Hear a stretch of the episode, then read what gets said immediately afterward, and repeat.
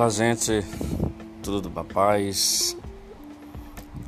Quero falar hoje, nesse primeiro podcast, de grandezas, as grandes coisas que podem estar acontecendo em nossas vidas, na minha vida, na sua vida, e às vezes pode passar desapercebido, né?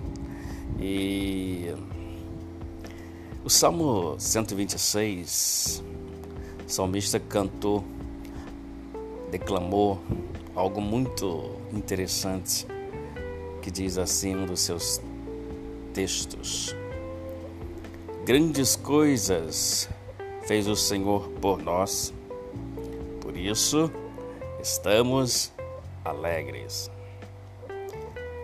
Aí eu quero chamar a sua atenção para algumas razões pelas quais esse salmo pode estar enquadrado na sua vida. Talvez você não perceba que alguma coisa grandiosa possa estar acontecendo nesse momento com você. Aí você pode estar indagando: eu não consegui ainda um, um grande emprego, eu não tenho uma mansão, eu não tenho é, um carro de luxo na minha garagem. Eu vivo apenas o, com o suficiente para sustentar minha família. Ou talvez você possa dizer: como está acontecendo coisas grandes em mim? Estou desempregado, tive perdas na minha família por causa desse vírus. É, enfim, Muitos agora podem estar se questionando sobre este fato. Aí eu quero te chamar a olhar à sua volta. Olhar à sua volta e perceber que muitas pessoas nesse exato momento ainda não se alimentou. E dependendo do horário que você essa mensagem, talvez você já tenha almoçado, jantado, tomado café. Olhe à sua volta e você poderá ver que existem pessoas que não têm um lar para repousar, que, este, que está dormindo no chão, no frio, no sereno, na chuva.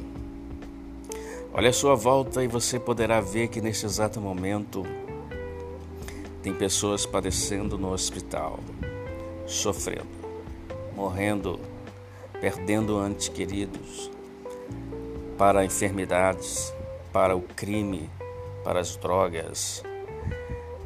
E aí você diz que não tem coisas grandes acontecendo na sua vida.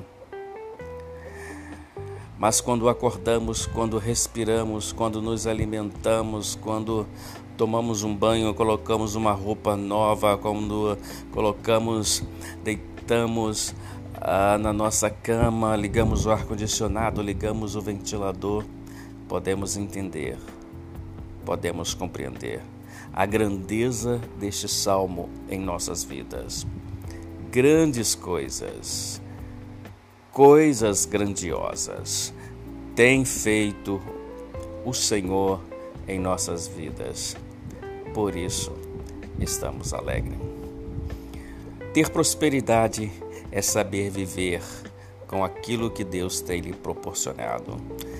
Ver grandezas no alimentar, ver grandezas no acordar, ver grandeza no respirar, ver grandeza ao deitar.